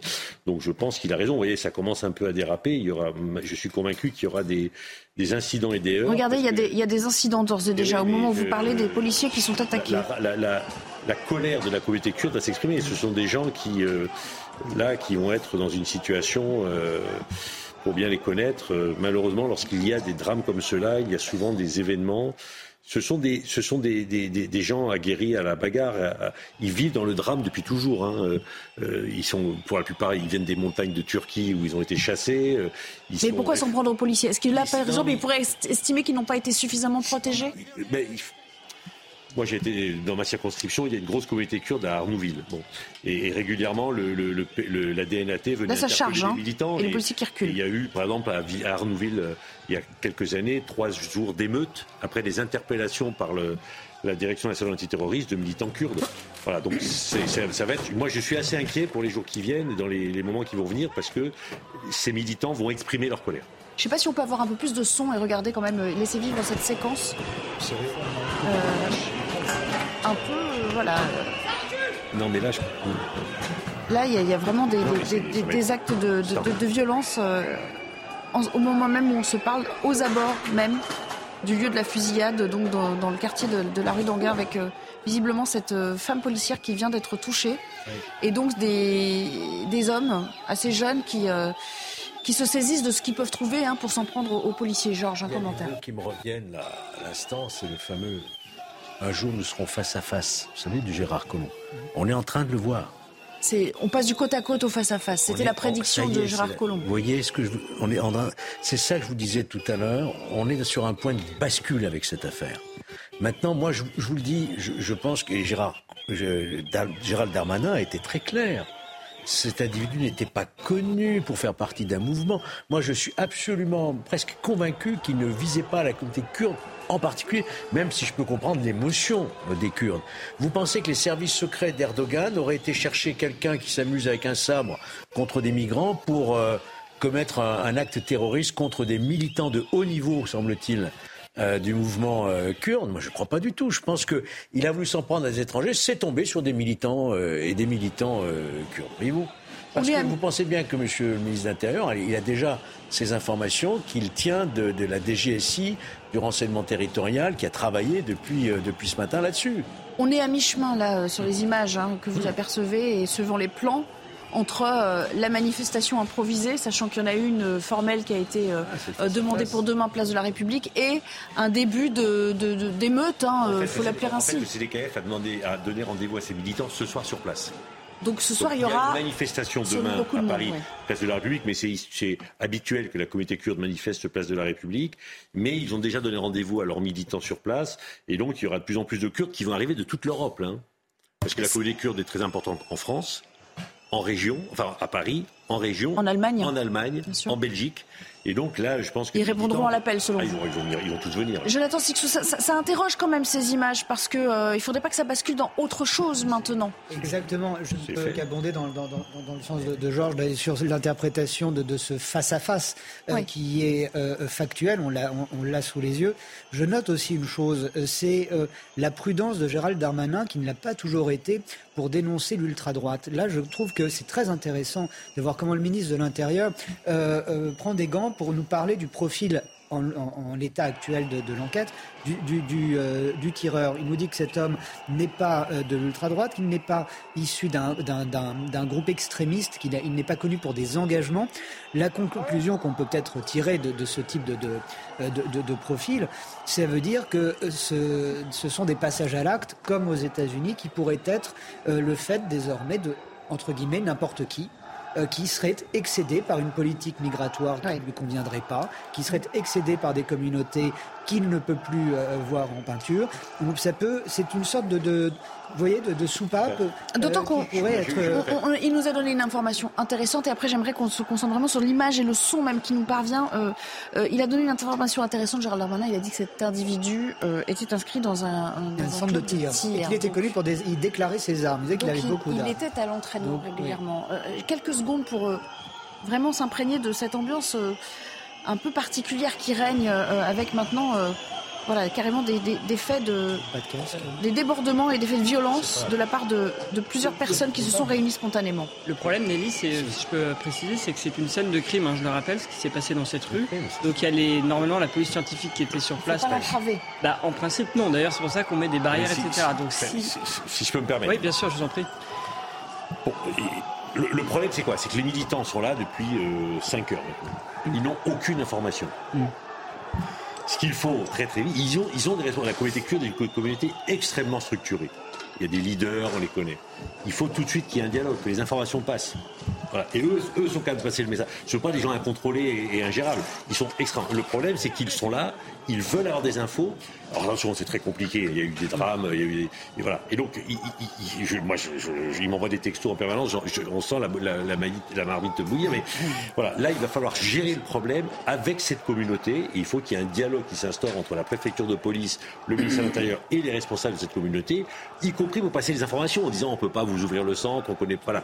Parce que sinon, moi, je suis extrêmement inquiet sur ces événements. Ça peut très très vite déraper. Une ambiance tout à fait spéciale, hein, quand même. Il faut le rappeler hein, pour ceux qui nous rejoignent. Après une fusillade qui a eu lieu à la mi-journée, il y a maintenant une émeute, euh, un début d'émeute entre euh, des, euh, bien que des militants kurdes que appartenant à la Ces Kurdes, là, ils s'en prennent pas aux Turcs, ils s'en prennent à la police française. Là, on est, on est sur un face-à-face qui est, qui est vraiment une basque. mais parce qu'il y a un sentiment de colère, sans doute. Qui mais, qui non, mais qui a un sentiment de colère, c'est une chose, mais s'en prendre à la police française qui fait son travail actuellement, qui représente quand même l'autorité de cette manière-là, ça signifie quelque chose. Vous ne Oui. pouvez pas, vous pouvez pas la- l'attribuer uniquement à la colère. Jonathan Sixou, chacun, chacun son tour, s'il vous plaît. Il y a déjà assez de confusion à l'image pour qu'en plus il y en ait en plateau. Allez-y, je vous en Vous prie. remarquez que les policiers ne sont pas casqués, ils ne s'attendaient pas, ils n'étaient pas euh, c'est- préparés. J'allais dire oui, ils ont l'air en sous-nombre là. Mais c'est même, je- j'ai pas une idée exacte de leur ne nom, peut- mais ça on voit bien que leur équipement n'est pas l'équipement anti-émeute habituel. Si je peux me permettre, Regardez, ils ont des képis. Si je peux me permettre, ça ne pouvait pas finir autrement. Mais hein. Non, non, non, non, non, non, non, je répète, il y a 4 ans ou 5 ans à Arnouville, dans un local qui est dans ma circonscription, du CDKF. La police est intervenue pour interpeller deux militants. Il y a eu trois Mais était- jours pourquoi ils étaient Parce qu'ils étaient proches du PKK. Et donc, mis sur une liste noire des Turcs. Et ce que reprochent les militants kurdes à la police française, c'est souvent, selon leur dire, d'agir à la demande des Turcs et d'interpeller leurs militants ici en France à la demande des Turcs. Voilà. Et c'est- donc, François Pouponi, ce drapeau qu'on a aperçu, rouge avec, euh, euh, oui, c'est le drapeau kurde, hein, on précise, hein, qui flottait euh, parmi certains des manifestants. C'est vrai que c'est très euh, étrange si. que cette scène arrive maintenant, alors qu'on précise il y a 10 minutes, maximum 10 minutes, euh, Gérald Darmanin était encore sur place. Euh, Peut-être même est-il encore euh, Mais je, je pense pas que très loin. présence, je pense Et- que c'est la présence du ministre qui. Et voilà, et ça a que- commencé à peu près à ce Bah oui. moment-là, dès qu'il a fini de prendre parce la que, parole. Parce que les militants kurdes actifs reprochent au ministère de l'Intérieur d'interpeller régulièrement ces militants à la demande des Turcs. Enfin, ça, c'est dans la rhétorique du mouvement kurde. Ce qui explique le passage à l'acte contre les policiers, pour Ben, qui- répondre à Georges Fenech considère que la police française, elle est. Ouais. euh, enfin, Ça, ça met un, petit, euh, un- coup de projecteur aussi sur la, la- la politique euh, turque en, en- en la matière. Euh, Et là, la charge policière euh, en, ré- en- en- en réponse hein, aux, Oui. aux- aux attaques. On voit qu'ils ils, chargent, euh, mais vous voyez, ils encore une fois, ils ont n'ont pas d'équipement anti-émeute, là. Ils, sont, ils chargent avec les, les moyens du bord. Euh, aucun d'entre eux ne, ne Pas de porte casque, de pas de casque. gilet, ouais. Et on voit bien que les, les- on regardait, on leur lance des poubelles, des sapins de Noël, on leur lance. euh, rien n'est préparé d'un côté comme de l'autre. C'est hein. incroyable qu'ils aient pas anticipé, suivant, euh, d'après ce que nous dit François Pouponi quand même, Georges Fenech. euh. C'est la première fois qu'on voit ça. Moi, j'ai jamais vu Ah, si, ça. si, non, il y a- en, en deux ou trois heures, une émeute pareille d'une moi, communauté en plein cœur de Et ils Paris. sont très nombreux. moi, j'ai connu face ça à la police avec des dégradations comme ça, et probablement il va y avoir des blessés, etc. C'est quand même très frappant. Moi, quoi. j'ai co- j'ai connu, c'était à 20 km de Paris, dans ma circonscription, trois jours d'émeute. À, à- à la suite d'une Alors que manifestement, c'est un crime de droit commun. C'est pas.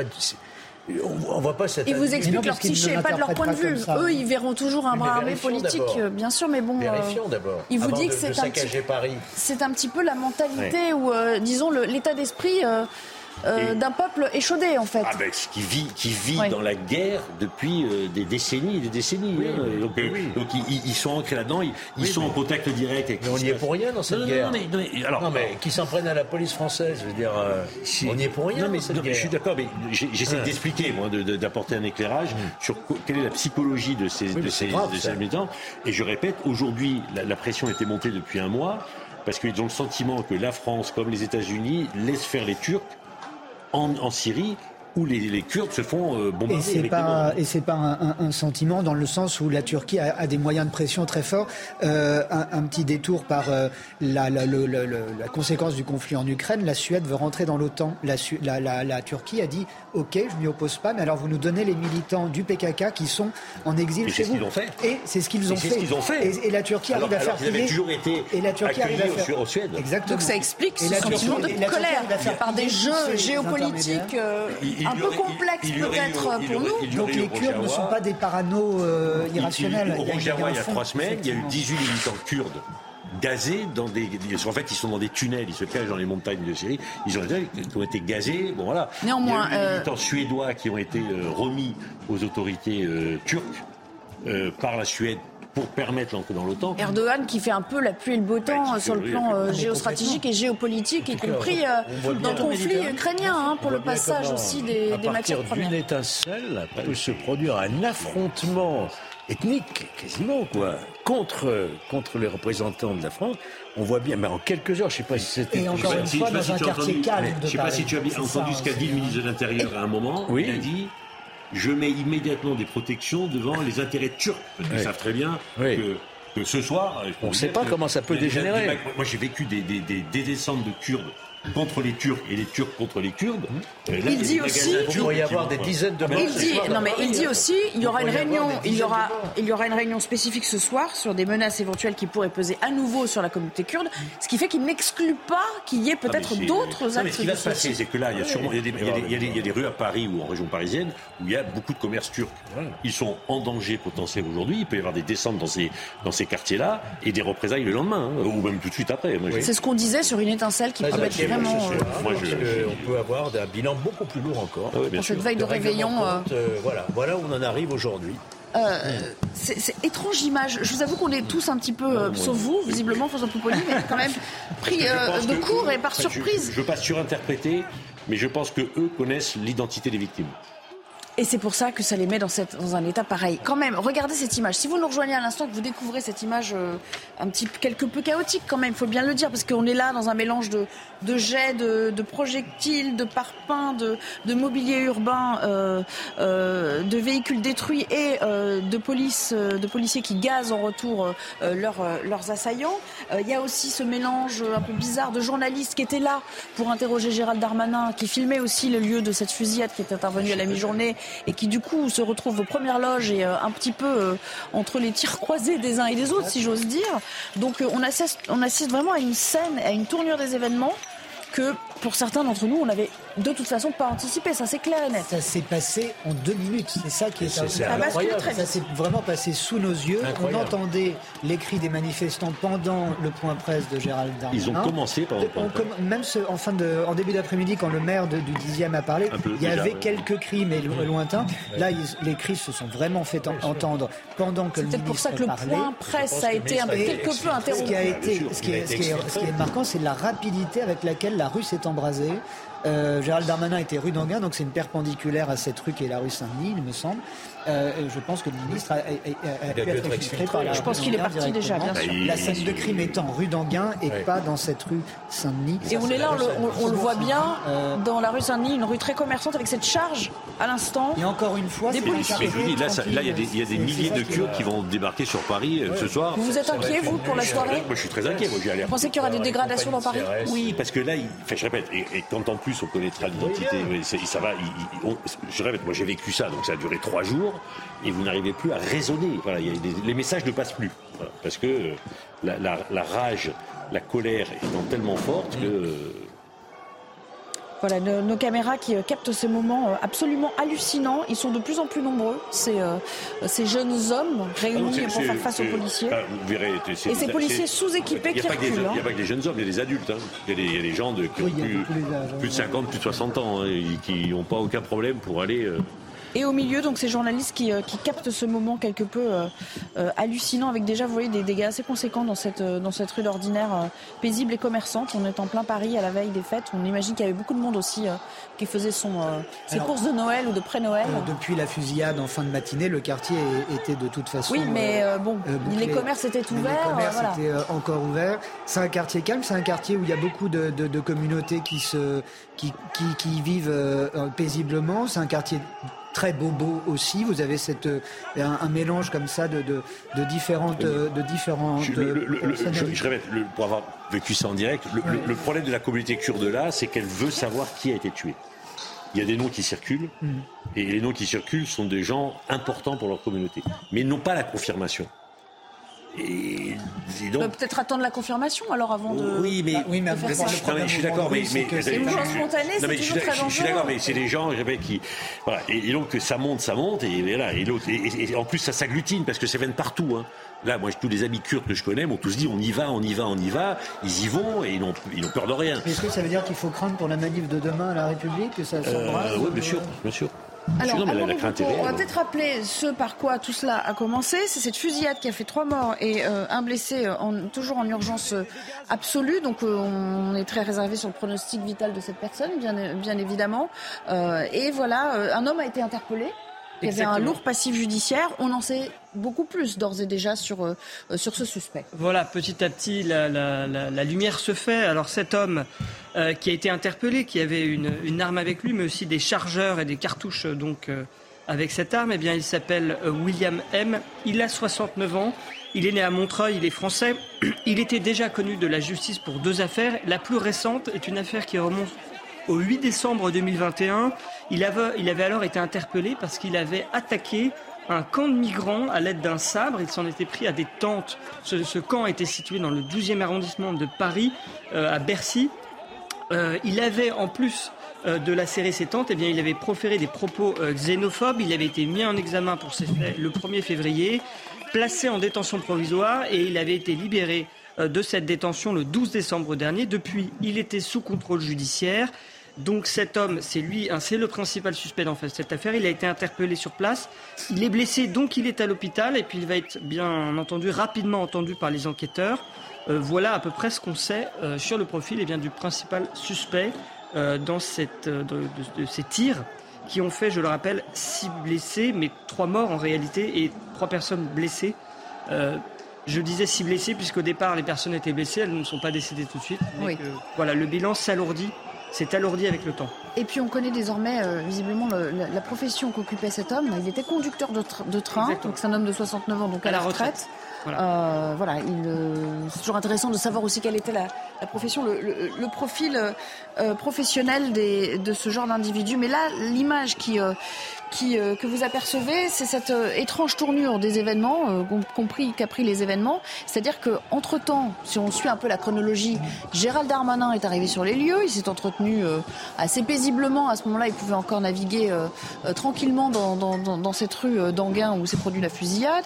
Il a pu rentrer même dans les commerces où avait eu lieu la fusillade. Et puis très vite, ça a dégénéré lorsqu'il s'exprimait au micro des journalistes pour d'ailleurs apporter ses condoléances aux, aux, militants kurdes qui ont été euh, euh, tués aujourd'hui, au moment où ils partaient, pratiquement euh, à ce moment-là, très vite ça a basculé dans toute autre chose. Et là maintenant, on voit des dizaines, peut-être même des centaines de personnes qui ont convergé vers cette rue à l'appel de certains. Quand on regarde attentivement les images, et, qui s'en prennent à la police. on voit des hommes d'un certain âge qui appellent au calme et qui, qui appellent à se calmer. on voit que ceux qui jettent, de qui jettent des trucs, c'est le, mais pour l'instant, c'est pas très maîtrisé. Mais on voit qu'il y a des, il y a une confusion qui règne dans cette truc incroyable. Mais on voit qu'il y a des appels au calme qui sont lancés par des membres de cette communauté kurde, vraisemblablement. et, et, ça n'est pas. Et on voit qu'il y a d'autres membres qui, eux, veulent tendre Et on voit que ces personnes convergent des rues adjacentes, tandis que là, les, policiers sont en position de, de repli, visiblement, puisqu'on l'a rappelé. Et, certes, ils ont euh, euh, des, des, des, des, bombes à gaz lacrymogène, mais euh, ils, ils n'ont pas de casque, ils ne sont pas équipés pour ce genre d'intervention anti, anti-émeutier, Amaury. Alors moi, j'ai une information là, de source policière. On me dit que les, les, les policiers présents sur place de la police scientifique sont toujours sur place. Oui. Et du coup, c'est très compliqué pour eux parce qu'ils doivent venir en vitesse de faire. Ils sont quand même sur une scène de crime, ils doivent relever par exemple les douilles, etc. Euh, et là, avec ce chaos autour, c'est très compliqué pour eux. Donc vous nous dites, le périmètre immédiat semble être sécurisé, tout au moins, ils arrivent encore à faire leur travail. Exactement. Mais ils doivent euh, se dépêcher. Et je pense que d'ailleurs Gérald Darmanin, qui a, qui a effectivement euh, rendu hommage à la communauté kurde, l'a fait aussi dans un espoir de calmer, d'apaiser la situation. ça n'a pas marché. Pour éviter ce genre de situation qui est très compliqué, je, je le redis, hein, mais pour des policiers sur place qui font leur travail, c'est compliqué. Ce mélange de maintien de l'ordre et de scène de crime euh, rend les choses euh, assez délicates. François Pouponi est le seul ici qui n'est pas surpris par euh, la tournure que prennent les choses. Je suis des Kurdes depuis des décennies, donc je sais exactement comment ça fonctionne. Je suis en contact avec eux là depuis tout à l'heure, enfin depuis le début. Là, ils se disent quoi? L'État français protège la Turquie et on est sûr que... Mais c'est ce qu'ils pensent depuis toujours. ils sont régulièrement euh, interpellé. Euh, voilà, euh, leur, groupe, le PKK et Öcalan est en prison en Turquie, il ne voit plus personne depuis des années. Le PKK est classé comme une organisation terroriste par la France, par l'Europe et par la France.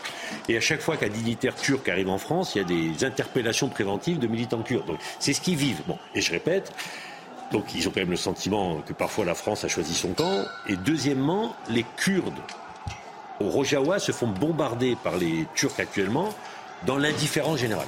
Ils se font tuer dans l'indifférence générale. Les Américains ont dit aux Turcs euh, vous pouvez les bombarder, mais rentrez pas à terre en Syrie, voilà. Mais par contre, leur mettre des bombes dessus, vous pouvez. Pour rappeler que les Kurdes se battent sur plusieurs fronts. Ils n'ont pas un seul ennemi. Non, mais les Kurdes qui sont Rojawa, moi j'ai rencontré la responsable du camp elle garde 12 000 djihadistes. Et à un moment, et moi, ce qu'ils m'ont dit, bah, plus tard qu'il y a trois semaines, m'ont dit, François, mais on va vous les renvoyer, quoi. Souvenez-vous qu'ils sont lâchés par tout le monde. on va vous les renvoyer, les djihadistes. on, va ouvrir, on va ouvrir le, camp, et puis on va vous les envoyer. Mais enfin, vous nous demandez de garder les djihadistes pour qu'ils éviter qu'ils fassent des attentats chez vous, et vous laissez les Turcs nous bombarder. À un moment, ça suffit. Il faut qu'il y ait une contrepartie en matière de sécurité. Bah, ils disent. Ils ont été des vrais acteurs dans, la guerre, dans, le conflit bah, syrien. Souvenez-vous des femmes kurdes qui. ont déjà des blessés côté force de l'ordre. Vous voyez cette euh, cet homme à terre qui est soutenu par ses collègues, qui est relevé. Non, mais ça va être extrêmement dur. On parlera longtemps aussi peut-être de l'équipement, parce qu'ils n'avaient pas vu venir euh, ah cette rébellion euh, improvisée, spontanée. Mais là, on sent beaucoup de colère, de rage et de détermination de la part des gens qui leur font face. il faut peut-être s'en inquiéter pour la ah, Si je peux me permettre, regarde, ce ne sont pas que des jeunes. Hein. Non, mais d'un certain âge, appel au calme, vraisemblablement. Oui, mais... Georges, c'est vous qui le disiez tout à l'heure. C'est vrai que la journée ou la soirée avance 100 gagnant, euh, il va peut-être falloir s'inquiéter sur euh, ce qui va se passer dans ce quartier à la nuit tombée. Parce que là, on imagine que la colère aura du mal à retomber et euh, il ne faudrait pas qu'on en vienne à un face-à-face encore plus violent. Une heure ou deux, quoi. Oui. La capacité qu'ils ont eu à se mobiliser et la violence en s'en prenant à la, police française, et on y est pour rien, encore une fois.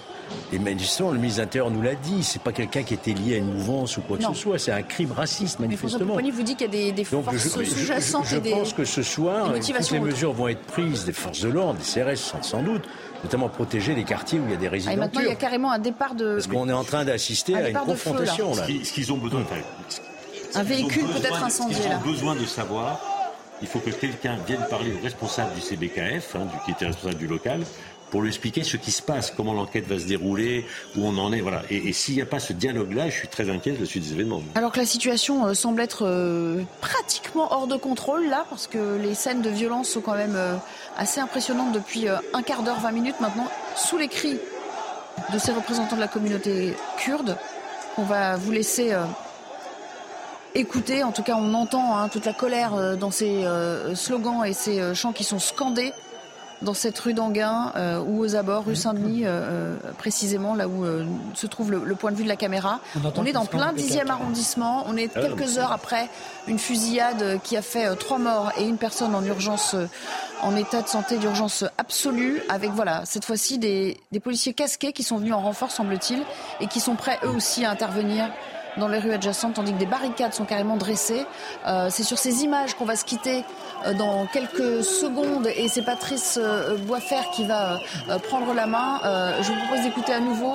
Il y a à peine 25 minutes, c'est ça qui est incroyable. Gérald Darmanin qui était sur place alors que c'était encore à peu près calme. et, qui a dit, et, qui a, dit qu'avec le président de la République, ils avaient autorisé la manifestation de demain. c'est dire. C'est dire que je ne sais pas si cette, cette manifestation vont, vont pas revenir On dessus. On verra selon comment elle est encadrée. Voilà, je vous laisse sur ces images. Dans un instant, Patrice Boisfer pour la suite. Merci à mes invités sur ce plateau. Et bien sûr, on écoute Gérald Darmanin. C'était il y a quelques minutes. Bien, mesdames, Messieurs, à la, demande du président de la, République, euh, je me suis euh, donc rendu sur place euh, à la suite de cette terrible fusillade. Je voudrais d'abord exprimer mes très sincères condoléances et, mon émotion profonde, comme l'a fait la, Première ministre, auprès des, des, victimes, de leurs familles, de ceux qui luttent encore au moment où je parle pour, pour rester en vie.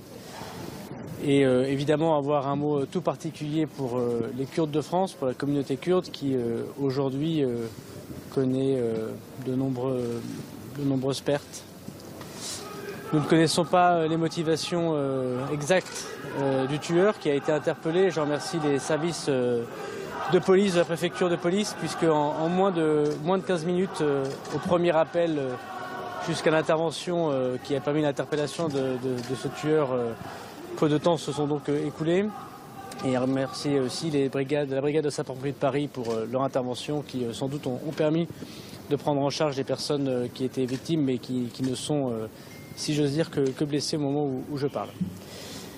Madame la procureure de la République s'est exprimée ce matin. Je ne parlerai pas du détail de l'enquête. Ce que je peux vous dire, c'est qu'évidemment, les moyens sont donnés au service saisi par la procureure de la République, c'est-à-dire la direction de la police judiciaire de Paris, de résoudre très vite cette enquête, de connaître les motivations de, ce tueur, qui manifestement, je dis bien manifestement, a agi seul et pour l'instant va pouvoir parler dans quelques dizaines euh, de minutes, dans quelques heures, euh, au service de police pour l'audition, puisqu'il est lui-même euh, à l'hôpital au moment, où je parle. Nous avons décidé, bien évidemment, à la demande du président de la République et de la Première ministre, d'abord de pouvoir permettre à ceux qui veulent manifester de le faire dans les meilleures conditions possibles, tant au moment où nous parlons que dans les heures ou les jours qui viennent. Nous n'oublions pas non plus qu'il y a dix ans, un très triste anniversaire des femmes kurdes ont été assassinées et que ce triste anniversaire devait être euh, euh, commémoré par euh, les Kurdes. évidemment, nous permettrons leur sécurité pour ces manifestations, que ce soit aujourd'hui ou dans le début du mois de janvier. Deuxièmement, j'ai demandé à tous les services de police et de gendarmerie, à Paris bien sûr, et ailleurs sur le territoire national, de protéger particulièrement avec des gardes statiques 24 heures sur 24 des policiers et des gendarmes les lieux où se réunissent la communauté kurde, mais aussi les emprises diplomatiques turques pour qu'il n'y ait évidemment euh, aucune euh, difficulté ou aucune réplique en ces temps particuliers de, fin d'année. Enfin, euh, je vais présider ce soir, par l'intermédiaire de mon cabinet, une réunion spécifique pour regarder les menaces éventuelles et complémentaires que pourrait connaître la communauté kurde, qu'il s'agisse à Paris ou ailleurs. Nous n'avons pas aujourd'hui de signalement particulier. Il n'est pas sûr euh, d'ailleurs euh, que le tueur qui a voulu euh, assassiner ces personnes et dont le doute ne fait pas beaucoup état qu'il ait voulu assassiner des personnes ici à Paris, l'ait fait spécifiquement pour les Kurdes. Il a voulu manifestement s'en prendre à des étrangers. nous devons savoir par l'enquête judiciaire que préside Madame la procureure de la République de savoir si c'était spécialement sur les Kurdes, mais pour l'instant aucun élément ne permet de le savoir. Je voudrais donc remercier les services de police, les services de secours, euh, redire à la maire euh, du 10e arrondissement, monsieur le député qui m'accompagne, euh, la compassion profonde du gouvernement et les moyens qui seront mis pour protéger, pour résoudre l'enquête d'abord et pour protéger les personnes qui pourraient l'être dans les heures, jours et, semaines qui viennent. Est-ce que vous quel est le profil Le tueur est français, il est âgé de 69 ans. Euh, il n'était pas connu des services de renseignement, d'aucun fichier de renseignement, euh, ni de la DGSI, euh, ni de la direction du renseignement de Paris, ni des renseignements territoriaux, et je crois, pour avoir échangé avec Monsieur le garde des Sceaux, ni des services de renseignement pénitentiaire pour radicalisation. Il n'est donc pas certain que cette personne ait un engagement politique quel qu'il soit, même si manifestement ses, motivations étaient une attaque contre les étrangers caractérisée, mais ça, l'enquête judiciaire le confirmera. Il était connu pour des euh, antécédents judiciaires, mais Madame la procureure de la République euh, s'est exprimée ce matin. Je ne vais donc pas en rajouter. Bien, mesdames, messieurs. 16 heures passées de 54 minutes. Vous avez entendu la prise de parole de Gérald. Even on a budget, quality is non-negotiable. That's why Quince is the place to score high-end essentials at 50 to 80% less than similar brands. Get your hands on buttery soft cashmere sweaters from just 60 bucks, Italian leather jackets, and so much more. And the best part about Quince, they exclusively partner with factories committed to safe, ethical and responsible manufacturing. Elevate your style without the elevated price tag with Quince. Go to quince.com slash upgrade for free shipping and 365-day returns.